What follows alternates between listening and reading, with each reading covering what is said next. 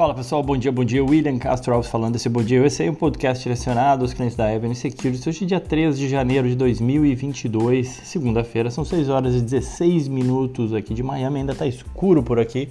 Mas vamos lá falar um pouco sobre o que movimenta o mercado americano nesse primeiro podcast aí de 2022. Bem-vindo 2022. Muitas mudanças teremos pela, pela frente, mas vamos, como de praxe aqui, falar um pouco de o que aconteceu né, no último pregão né, do, do ano, que nos Estados Unidos foi na sexta-feira, a gente teve meio-dia de pregão, Wall Street fechou perto das máximas recordes sexta-feira, ainda que obviamente com uma leve queda. Tá? Dow Jones teve uma queda de 0,16, S&P 0,21 e Nasdaq 0,61.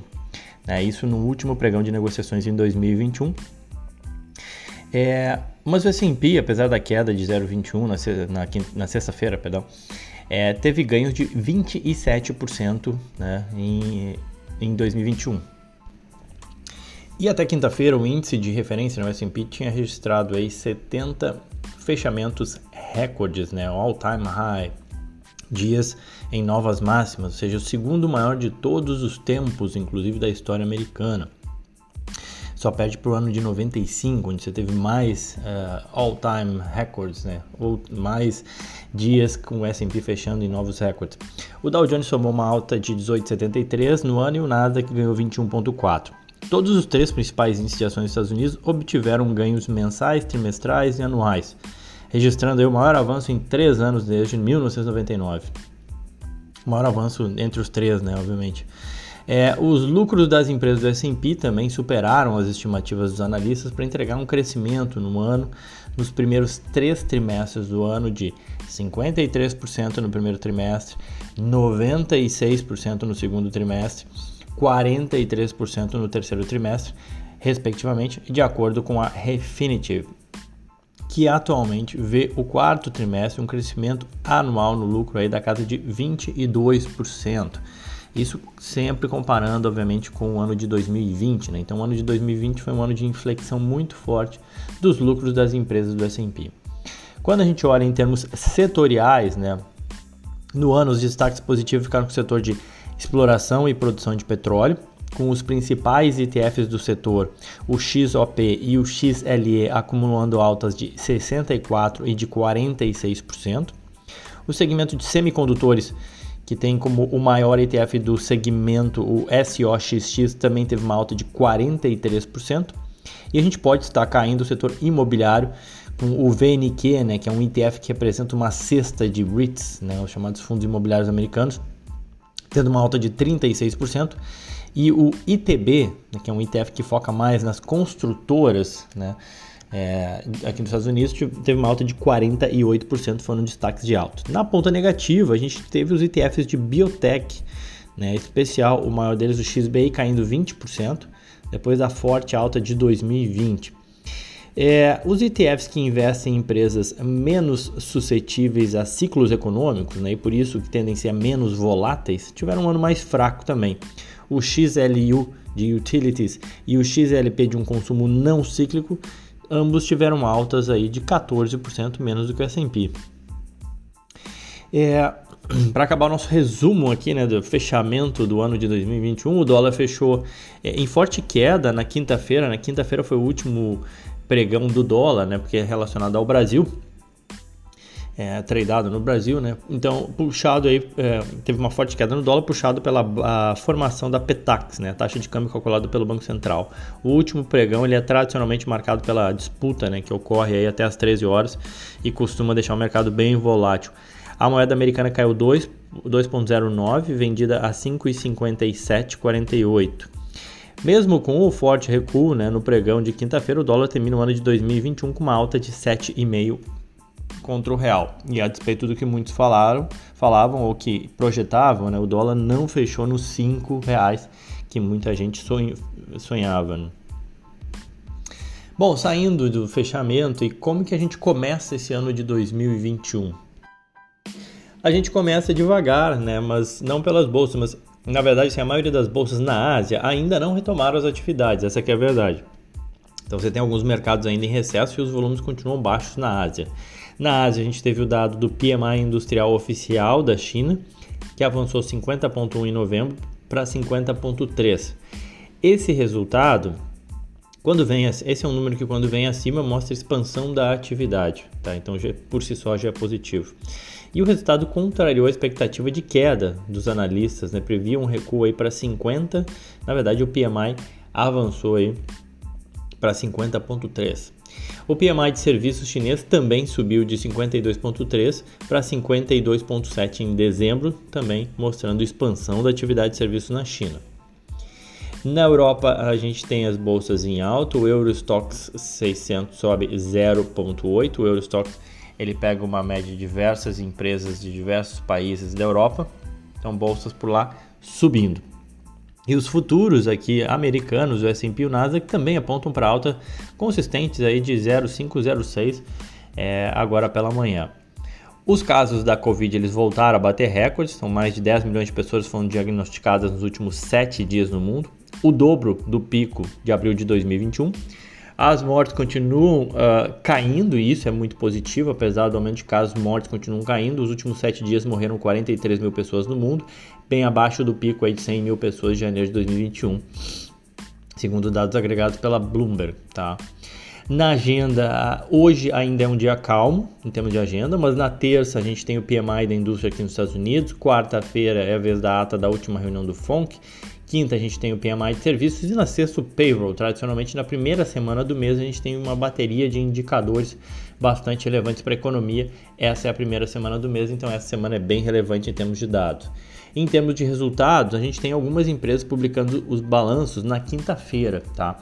Constellation Brands, a dona de da Corona, que muitos de vocês devem ter bebido aí no Réveillon, é, código da Constellation Brands é STZ, divulga essa semana. A gente tem a rede de farmácias Walgreen Boots, WBA é o código dela. Você tem a, a Bed Bath Beyond também divulgando essa semana, assim como a Conagra Foods, todas elas na quinta-feira, na verdade. Então na sexta-feira a gente comenta um pouco desses resultados. Lembro a todos que a gente não tem o Conexão Web nessa semana, nossa live semanal a gente vai fazer na segunda-feira que vem, onde a gente vai falar um pouco da cena macro para janeiro, tá? Não vai ser essa semana, vai ser na segunda-feira que vem. E vamos lá, dois destaques aqui. Primeiro falando da Tesla, TSLA. A Tesla informou no domingo que entregou 308.600 veículos elétricos no quarto trimestre de 2021, batendo o recorde anterior, bem como as expectativas dos analistas.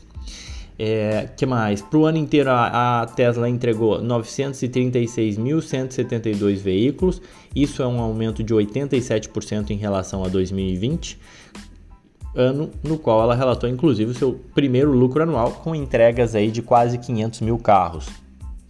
Então a Tesla consegue surpreender entregando mais carros do que o mercado estava esperando. O mercado esperava 267 mil entregues agora nesse quarto trimestre, conforme eu falei, entregou 308, bem acima. O mercado esperava algo próximo de 900 mil para 2021, ela entregou 936, então bateu as estimativas.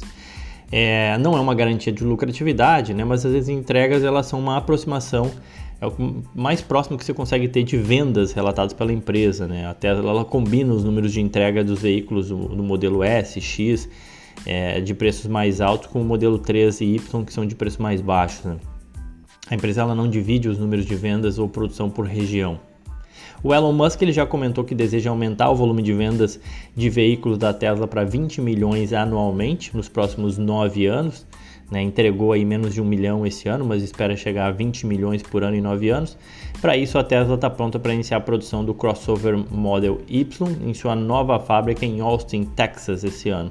E também está abrindo, pretende abrir esse ano a fábrica de Brandenburgo, na Alemanha. As ações da Tesla subiam 0,6 no after e Tesla e GM foram anunciadas como as top picks entre as fabricantes de carro para os analistas do Goldman Sachs. São as apostas. Eles falam que Rivian e Ford estão até indo bem, tem boas perspectivas, mas as preferidas para os analistas do Goldman Sachs, tá? Isso não é uma recomendação, são da Tesla, estão com a Tesla e GM.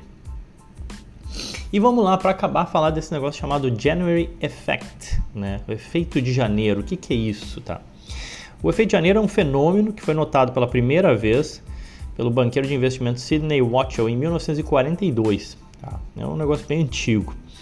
o que seria, né? Ele é um aumento, seria um aumento de preço das ações durante o mês de janeiro, né? Algumas ações dos Estados Unidos subiriam de preço em janeiro, em especial nas duas primeiras semanas do ano, e mais observado em ações de menor capitalização, ou seja, small caps, empresas de menor valor de mercado. Qual é a explicação para isso? Né? Os analistas atribuem essa alta a um aumento nas compras, né? ou seja, pessoas comprando essas ações e por que elas comprariam algumas ações de menor valor de mercado? Ou por que, que a gente teria esse efeito? Porque em tese você teria tido uma queda no preço que normalmente ocorreria em dezembro, quando investidores engajados aí na coleta de prejuízos fiscais para compensar os ganhos de capital realizados, realizariam vendas. Né? Ou seja, o cara olha o que, que caiu, o que, que foi mal na carteira dele, ele vende no final do ano para gerar aquele prejuízo que ele possa abater frente aos ganhos de capital, né? essencialmente tributário. Tá? Uma outra possível explicação também para esse efeito de janeiro é relacionado ao bônus de final de ano que os caras, que os investidores usariam aí para comprar as ações. Recebe o bônus e vai lá e compra em ações. Bom, será que funciona esse negócio? Essa, embora essa anomalia de mercado ela tenha sido identificada lá no passado, o efeito janeiro ele parece ter desaparecido, essa que é a verdade, tá? Em especial porque, porque mais e mais pessoas usam planos de aposentadoria com regimes tributários especiais na hora de investir, então não faz sentido ficar vendendo em dezembro e eventualmente recomprar ação em janeiro ou coisa do gênero.